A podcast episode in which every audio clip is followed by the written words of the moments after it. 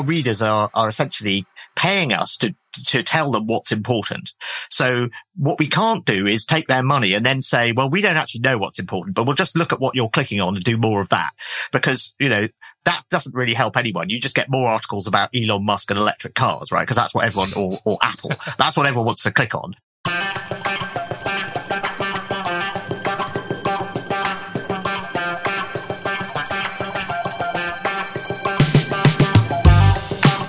Herzlich willkommen bei Weitergedacht, der Podcast der WZ. Jede Woche präsentieren wir eine neue Geschichte, stellen eure Fragen und geben Einblicke in unser 320 Jahre altes Archiv.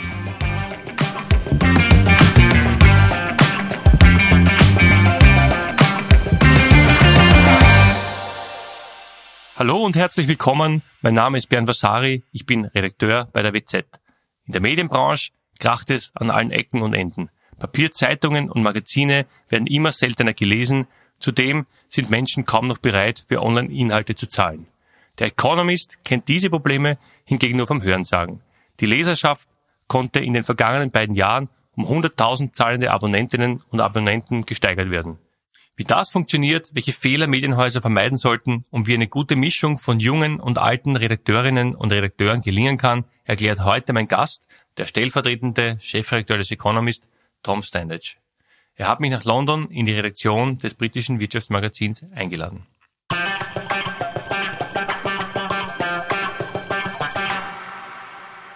Hi Tom. Hello, it's good to be here. Thank you for having us. So while many media out outlets are struggling with declining readership, The Economist shows no sign of it. Your readership is growing and growing. Two years ago, you had 1 million and 88,000 subscribers. Today, you have 1 million and 185,000 subscribers. That's nearly 100,000 more in two years. What is your secret of success? Oh, that's a very good question. Um, I think The Economist is quite an unusual publication, so I should probably um, I should probably say that up front um, because obviously we are a global publication, so we're based in Britain, but we have people all over the world. And what's even stranger is that most of our readers are in North America, so they're outside the region where we're based. And, um, and so we like to think of ourselves as not being, you know, in, based in a particular place. We don't have a, a you know, a political allegiance to a particular place. We have a, a, a particular uh, philosophy that we follow, which is sort of 19th century liberalism, you might say. Um, so I think part of our success has been that, uh, this has been the story for the last 50 years or so. We have attracted readers in North America because we provide a global perspective that is maybe a bit broader than they get from their local media. Now, it has to be said that, you know, both the New York Times and the Washington Post are also pursuing global media strategies. I'm a subscriber to both, even though I live in the UK. And, um, and, you know, that's something we've seen many other publications doing in the English speaking world. The Guardian has done the same. It has quite a big operation in, in Australia now and, and in the US as well. So, um, we sort of pioneered that model in retrospect. So I think that's part of it that, you know, for some subscribers, and particularly I think people who are interested in global affairs and global business, uh, that global perspective is something that uh, they've seen more and more value for. And I think we all feel now that, um, and we saw this with the pandemic, but we see it with globalization. We see it with the internet. Increasingly, you can't just take a national perspective on things. You have to understand how all the things in the world, you know, are interconnected and, and how things on the other side of the world can affect, can affect you. And so I think that has also meant that there has been a growing uh, appetite for the kind of global perspective that, that we provide. So I think that has helped as well. And then the other thing that we've noticed is that we tend to pick up readers when times are uncertain and uh, when they're difficult. So we we you know have a sort of counter cyclical benefit that when there's a recession, people go, "Oh no, I don't know what's going to happen." And we saw this uh, during the Trump presidency that also in many publications saw this, the Trump bump, that um, the uncertainty that caused and the the sort of global implications of what were, was happening in America meant that there was a lot more interest in in a global perspective. And of course, what we've seen in the last few years, in retrospect, the pandemic marked the end of a period of really quite unusual stability. Um, which sort of started to unravel in 2016. But if you look at the first, uh, 15 years of this century, um, and certainly if you look at the last, most of the 2010s, you had this period of relatively little great power conflict because the Cold War had ended.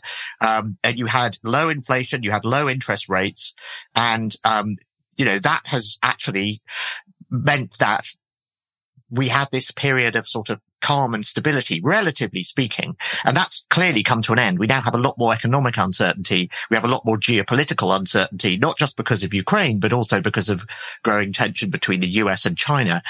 And we also have the un- unpredictable nature of climate change and the, the extreme weather events. So, so there are all of these things where suddenly unpredictability is back. And that I have to, you know, sadly confess means that more people then generally want to read The Economist. So all of those things added up, um, probably explain why our circulation uh, continues to grow there is a big uh, challenge in media now. Um, the balance is shifting away from print to online. Um, and this development can also be seen in The Economist. Two years ago, uh, you had uh, 35% of your subscribers that were digital. Today it's 52%. But this is also interesting in contrast to other newspapers and magazines. You have a paywall. So all your subscribers pay for your online stories. What would you say? Which mistakes did you avoid? I think that's a good way of putting it. Um, I'd like to say this was all part of a grand strategy, and to some extent it was, but I think it's also the case that we were lucky in, in some respects, um, in, in our approach to digital and our approach to the internet. Um, so yes, the first thing is that for as long as we've had a website, I mean, we had a website quite early in, I think, 95, um, because we had a couple of editors who were very aware of the internet and it, you know, it was going to come and it was going to be a big deal. And we, we started reporting on that quite early on. So they set up a website with a few, um, articles each week, but it really was only, you know, four or five. So when we started putting all of our content on the internet, um, every week, um, because at that point we were just a weekly print magazine. And so we had a drop of articles every week. And obviously things have changed a lot since then, but that was when it really began. And our website now, the archive goes back to that year to 1997. And when we started doing that, we did have a paywall. We always had a paywall and we've moved the paywall around and we've changed the rules and we've sometimes, you know, had some bits free and some bits not free and the number of articles you can read free if you're not a subscriber has gone up and down and all this sort of thing. But, um, to gain full access to The Economist in digital form, you've always had to pay for it.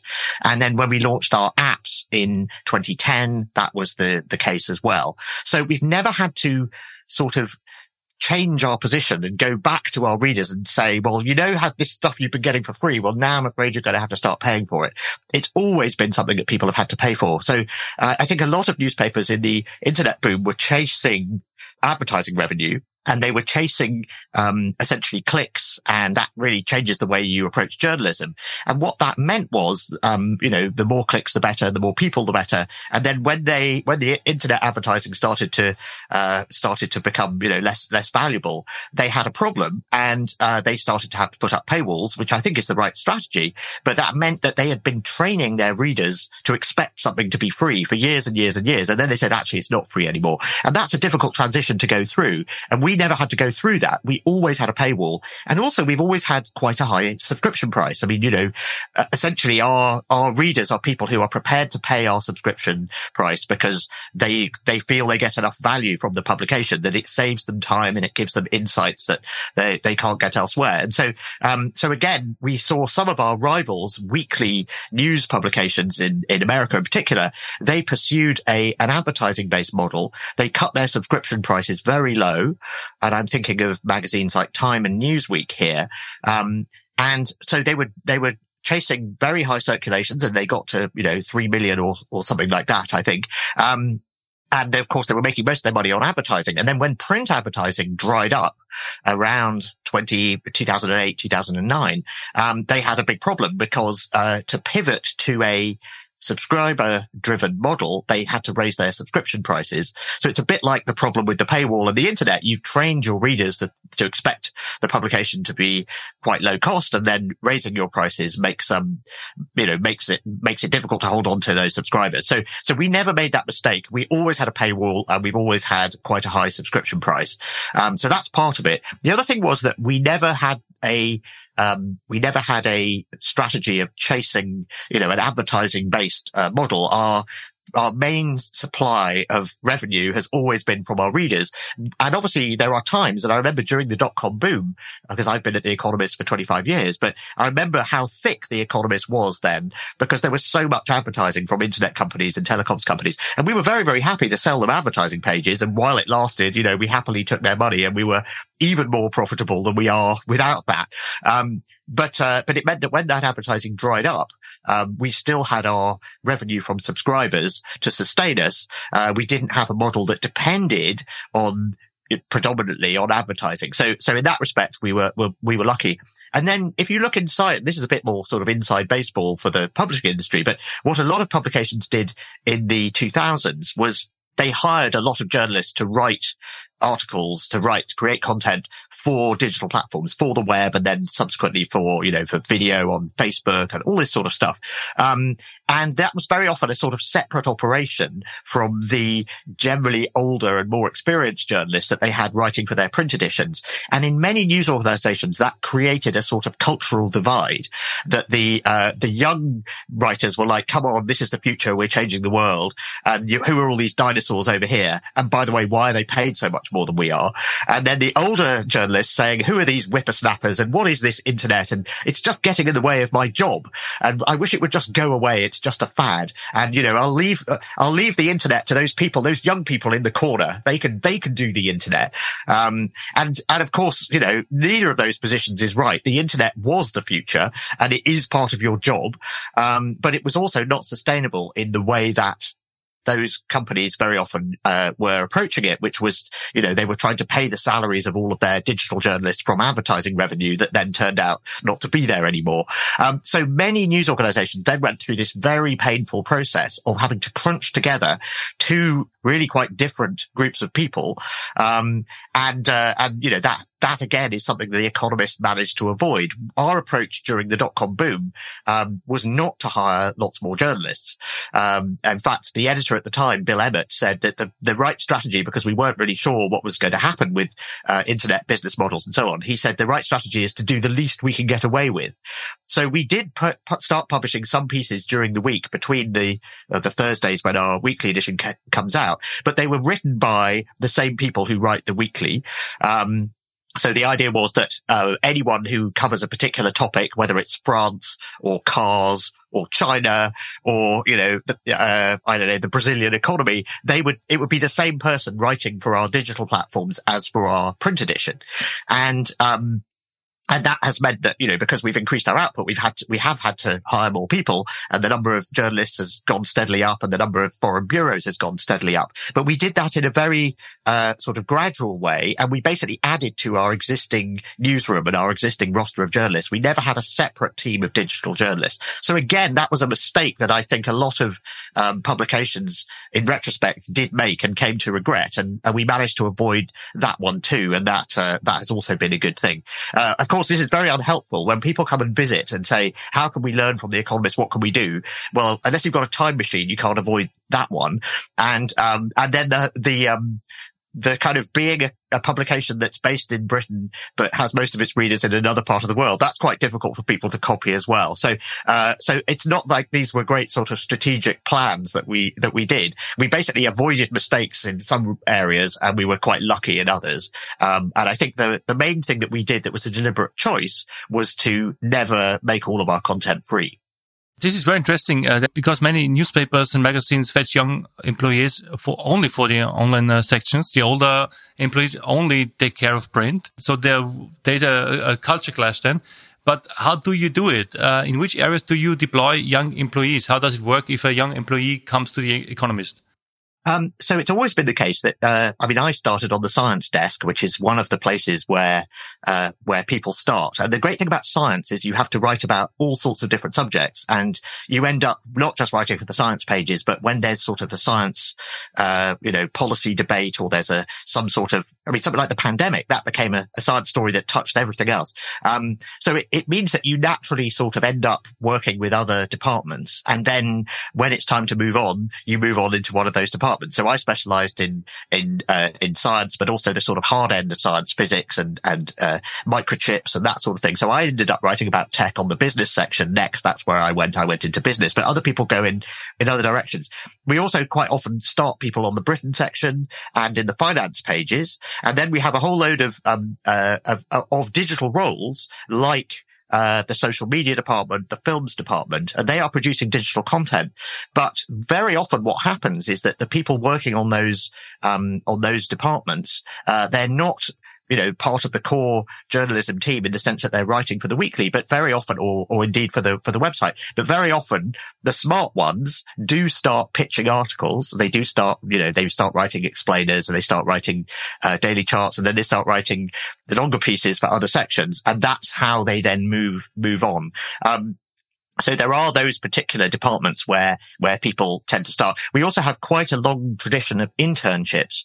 And furthermore, they're paid internships and they're paid quite well because living in London where many of these internships happen, also in New York and Washington is expensive. And so we don't want it to be the case that, you know, only people who already have somewhere to live can apply for these, these internships. Um, and that is also a very uh, common source of, of new talent for us. Um, that that people who are interns, uh, they may not be hired immediately, but they are very often subsequently hired.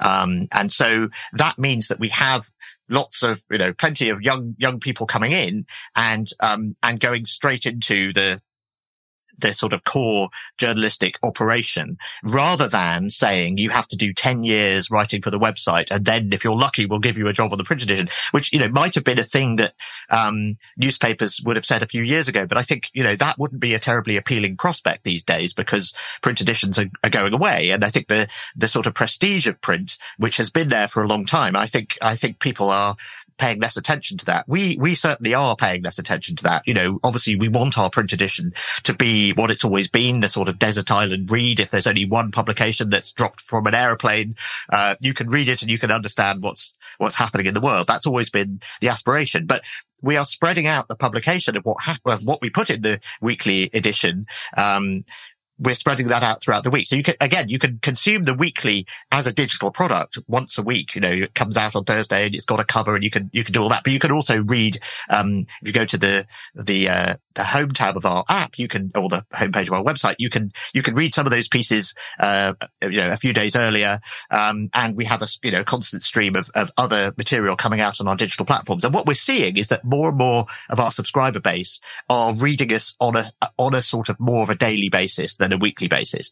Um, and, uh, you know, the style of our journalism is still not to switch to being a daily newspaper. We are still not you know, specialists in jumping on daily news stories. There are lots and lots of other, um, other newspapers and news organizations that do that. It's really the, uh, the, it's the analysis, it's the global perspective. It's, you know, it's, it's a slightly step back from what's happening and tell you what it means approach. Um, and that's something we can deliver, um, more than once a week. I mean, we can deliver that on a, on a daily basis, but I think that's what people really value from us, not what's happened, but this thing has happened. What does it mean? And that's, um, that's really where we differentiate ourselves. And that's not really, you know, all of that stuff I've just said. That is independent of the medium where you deliver the journalism. You can do that in print. You can do that in digital platforms. Ultimately, what our readers are doing is they're paying us to help them understand the world. And we used to do that through a print publication and we can now do that through, you know, a range of digital platforms and print as well. So I think our business model still works if print goes away.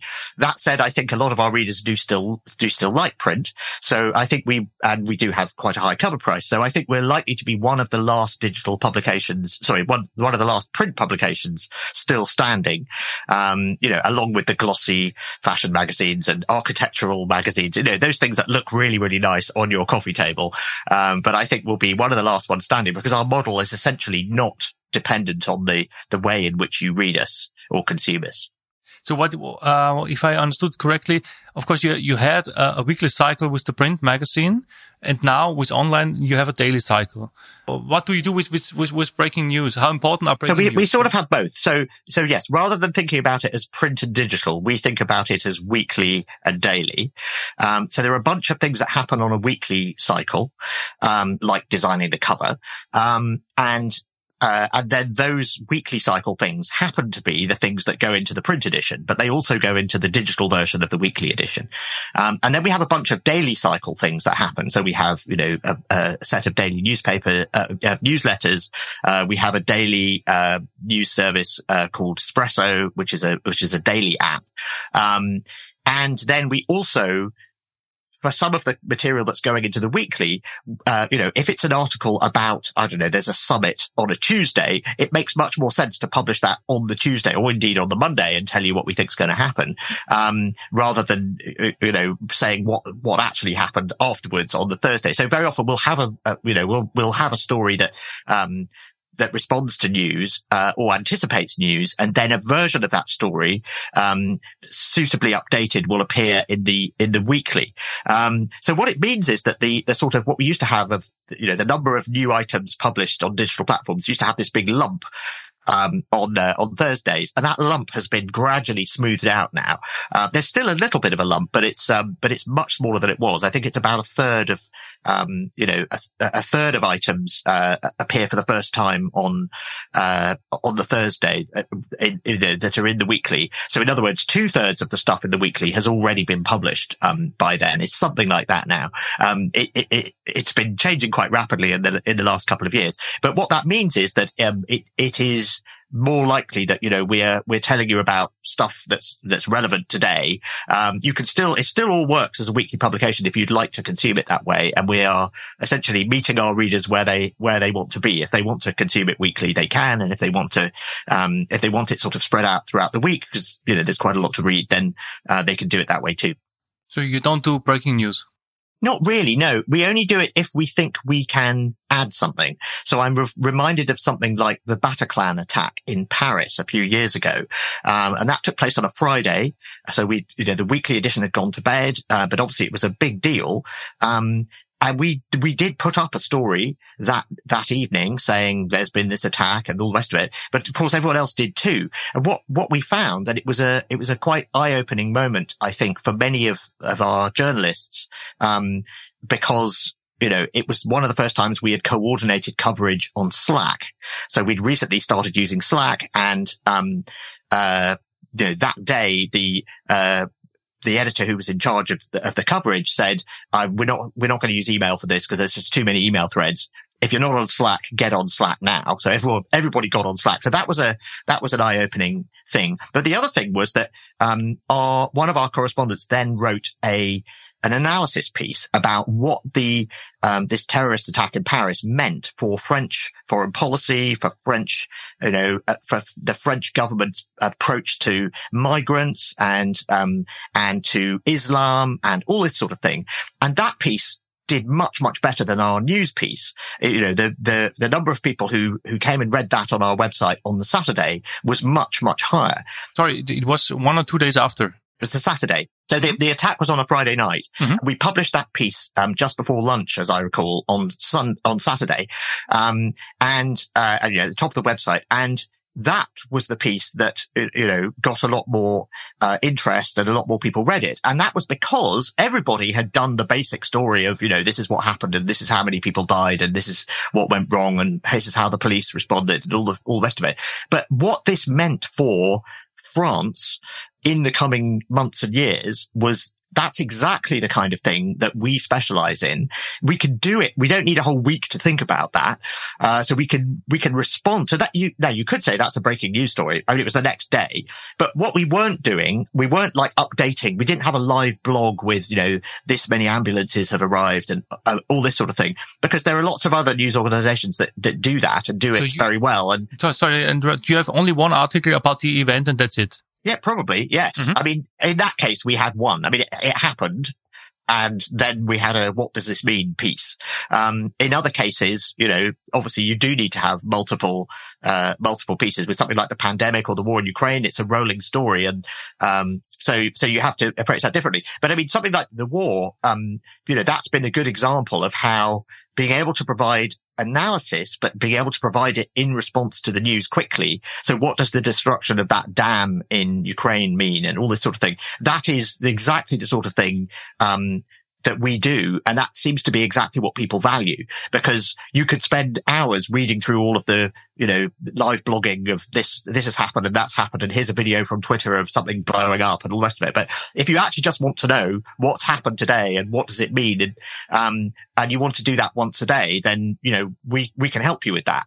Uh, come to our, our website or look on our app once a day and we can, we can tell you. And so, um, so we've heard this from many people that, um, you know, with something like the war, uh, following that without spending your whole time refresh, you know, refreshing Twitter or reloading, uh, newspaper live blogs. Um, if you just want to stay up to date, but not spend too long doing it, um, then that's the sort of thing that, you know, that we can help you with.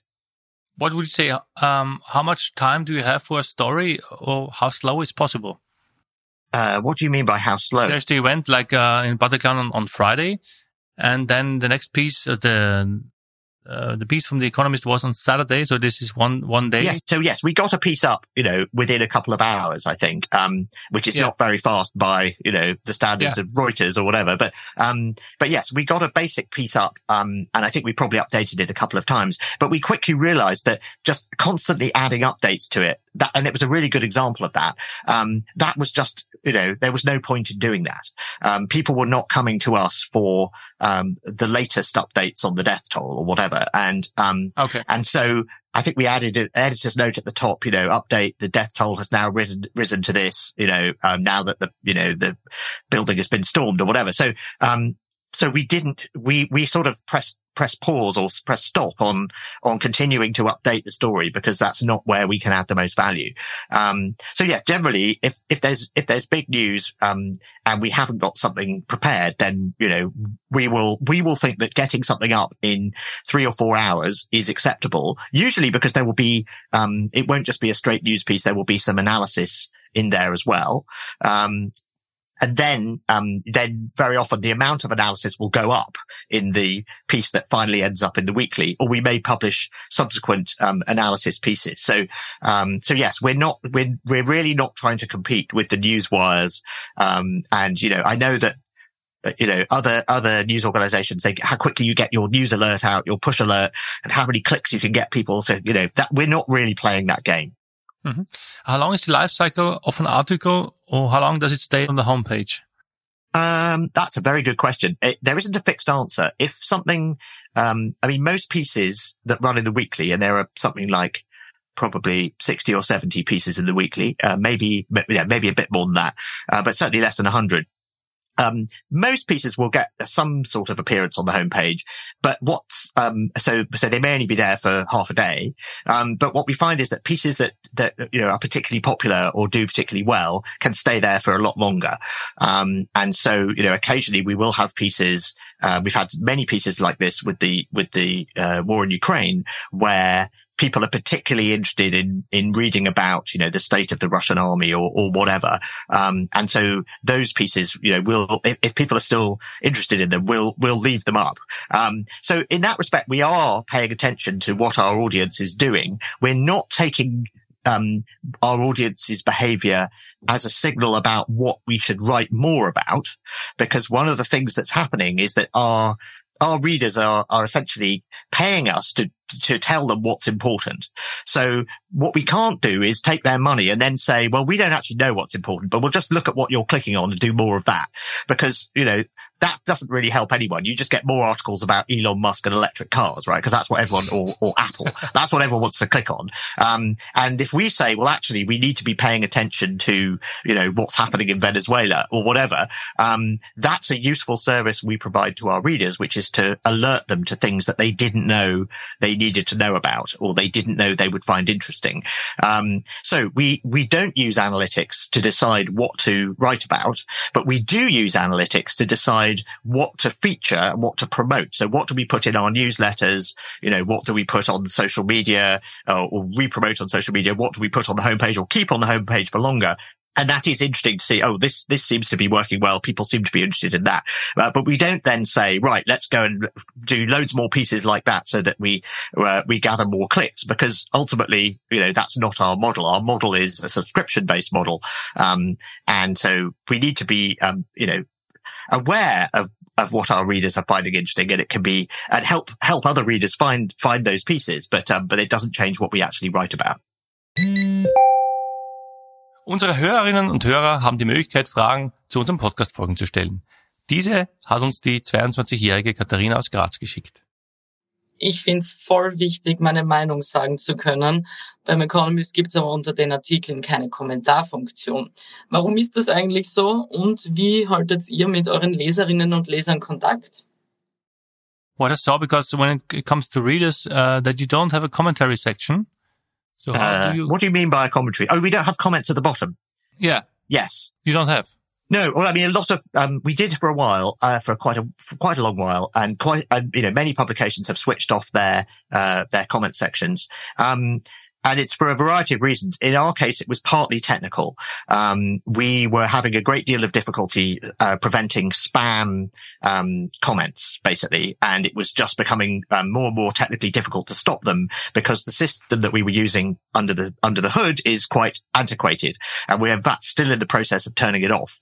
Um, but it meant that uh, investing to um, to to prevent spam comments um, meant investing in an old platform that we wanted to turn off. So I have to confess that was part of the reason. But the other reason I think generally was that the, um, you know, the, there, has been a, a, broader shift away from allowing um, commenting just because um, it can be so toxic. Uh, it can expose you to legal risk. And I think the um, the approach that many publications take now, which I have a lot of respect for, and I would be very happy to see us adopt in future, um, once it's technically possible, is to allow comments on some articles. Um, and so you see this with the New York Times; they switch on, um, you know, comments on certain articles, and then uh, that way you can really concentrate your moderating resources on those pieces and make sure you get a really high level discussion. And, and, you know, some of the other things the New York Times does as well, where they invite comments by email and then they publish a selection of, so I think there are good ways of doing this. Um, the other thing that happens, uh, happened, of course, is that that a lot of that discussion moved onto social media platforms. Um, and, and so, you know, expecting people to discuss the article on your website, um, when in fact they were going to be talking about it, um, on Facebook or Twitter or whatever, um, started to look a bit, a bit behind the times. So I think the, the sort of heyday of the comment section from sort of 20, what, what 2008 to 2013 or 14 or something is probably uh, yes I can't remember when we switched ours off but I think I think that was a sort of a, a, period in internet history where things worked in a particular way and um, things have moved on. But I think, yeah, there are good ways to do comments um, and to and to have uh, discussions, but you really do have to um, you know, you have to moderate them carefully. And also, if you have, if you, if a discussion starts off, um, with a, uh, with a good, uh, polite tone and, uh, you know, high, uh, high degree of, of, of sort of, um, well, in particular, if you get, if you get journalists themselves to to weigh in early in a discussion, um, that uh, you know many people have found that really improves the quality of the subsequent discussion.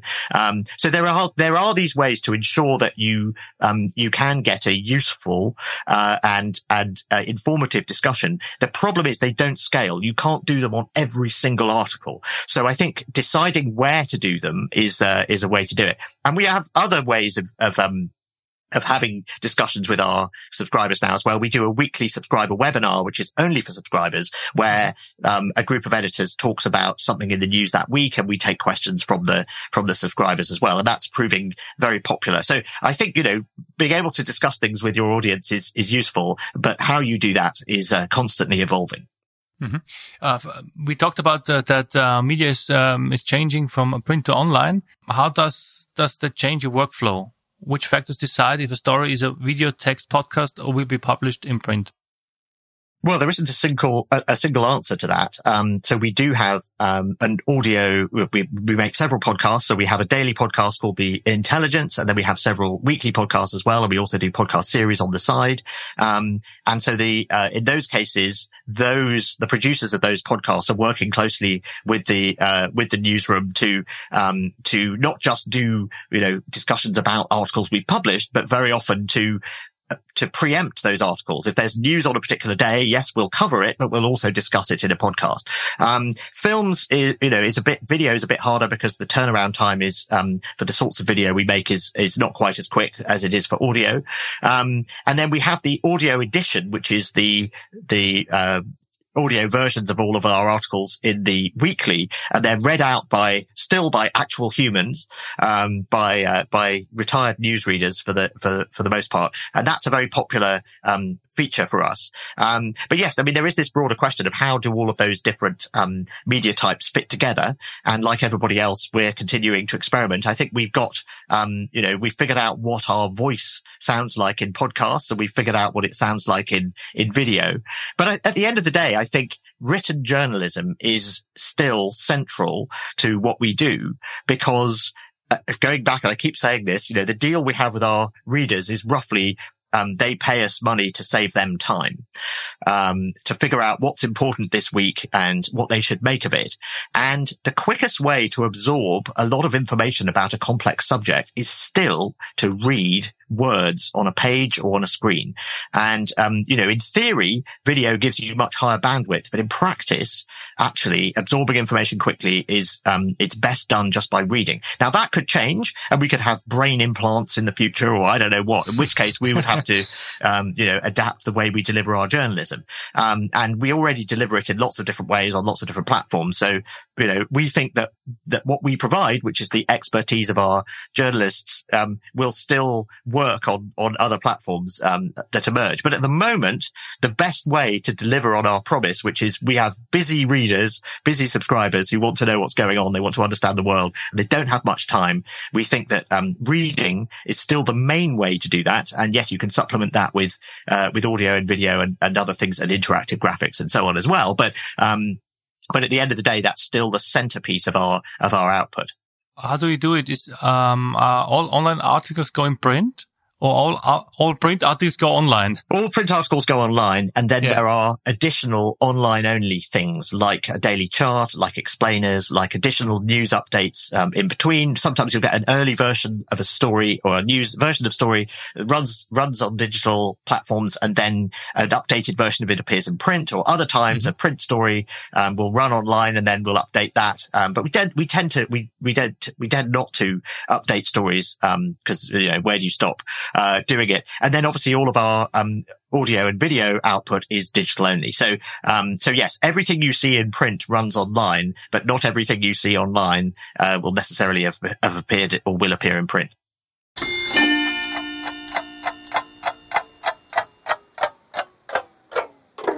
Was haben wir zum Thema Medien in unserem Archiv gefunden? In Österreich wurde 1867 mit dem Staatsgrundgesetz die Pressefreiheit eingeführt. Die Wiener Zeitung druckte das Gesetz am 22. Dezember 1867 auf ihrer Titelseite ab. Unter Artikel 13 steht, Jedermann hat das Recht, durch Wort, Schrift, Druck oder durch bildliche Darstellung seine Meinung innerhalb der gesetzlichen Schranken frei zu äußern. Die Presse darf weder unter Zensur gestellt noch durch das Konzessionssystem beschränkt werden. What do you think when you when you look in the future in the next five years? So what I uh, asked, uh, what we're talking about in the beginning, that many many media outlets are struggling now. Will people continue to read newspapers, or what will be the future of of media? Well, I've been saying for quite a long time that I thought that the um, the business model of news digital only news organizations that were sustained entirely by advertising uh, was very precarious. And i didn't i didn't think there was a good long-term future there. Um, and just in the past few months we've seen you know vice has gone bankrupt uh, buzzfeed has shut down its news organizations. I should say you know this isn't this is i've been making this prediction for a long time. I wish this wasn't true. Um, both vice and buzzfeed news did really excellent journalism. Um, and you know the, but the problem is that uh, just relying on digital ads um, is not enough to fund a newsroom, and um, and that is that's difficult. And the other thing is that they tried various other models like video and and so on. Um, ultimately, when you've got big technology platforms that sit between you and the readers, um, whether that's Google's search engine or Facebook or Twitter's algorithm, um, then you are in a precarious position because changes to those algorithms can really affect your business model. And so, um, so what we've been saying for a long time, and this has been our model, and we're seeing more and more news organizations move to this model, um, is that when you have a subscription based model and, um, and people pay you directly for the journalism and you deliver it directly to them through your website and through your app. And there is nobody else in the middle. We think that is a much more sustainable model. Now, the problem with that is, is that, um, not everybody can afford to subscribe to all of these publications. And so what do you do about that? And, um, so I think there's a place for public service broadcasting. That's part of it. Um, and I think there's also, you know, there are some other interesting models. If you look at what the Guardian has done, for example, I subscribe to the Guardian, so I pay to read the Guardian. I used to work at the Guardian. It's a, you know, it's a great British journalistic institution that I want to survive. But its business model for many years has been that everything on its website is free. Um, and, you know, therefore they were dependent on advertising. They found this middle way where they, they basically make subscribing optional. So you can choose to pay them if you want and you get some, you know, you get improved access through their app and this sort of thing. Um, and they also had a kind of, you know, donation tip jar where you could you could just make a contribution to the to the Guardian. I was quite skeptical that that would work, but it has worked. That that so I think there there may be some other models um, that we need to explore, but I think the the long and short of it is that a an entirely advertising based model is extremely precarious, and so I expect to see less of that. Um, and I expect to see more uh, emphasis, even more emphasis than we've seen on subscription models. And then the, the other, um, the other model that we've seen more of lately is the philanthropically supported um, uh, news organization. So something like ProPublica, uh, where essentially you've got philanthropy um, supporting um, investigative journalism. Um, and I think it's good that we've seen that, and we've seen you know some of the big uh, you know foundations and, and tech entrepreneurs investing in, in separately in, in journalism because it's something they want to see survive. So I think again, we're going to see more of that, uh, more people, um, basically stepping up to fund journalism, which is otherwise not going to happen. Mm-hmm. Tom, thank you very much for your insights. Thank you.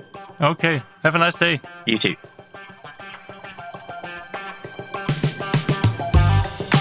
Heute waren wir zu Gast beim britischen Wirtschaftsmagazin Economist in London.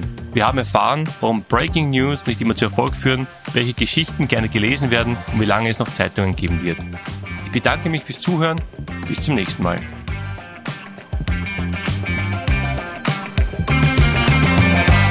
War die heutige Folge von Weitergedacht, der Podcast der WZ. Wenn euch das gefallen hat, abonniert diesen Podcast, folgt uns auf Instagram und TikTok und schaut auf unserer Website wz.at vorbei. Habt ihr Fragen oder Vorschläge für unsere nächsten Folgen? Dann schickt uns eine Sprachnachricht über WhatsApp. Unsere Nummer lautet 0664 834 8344.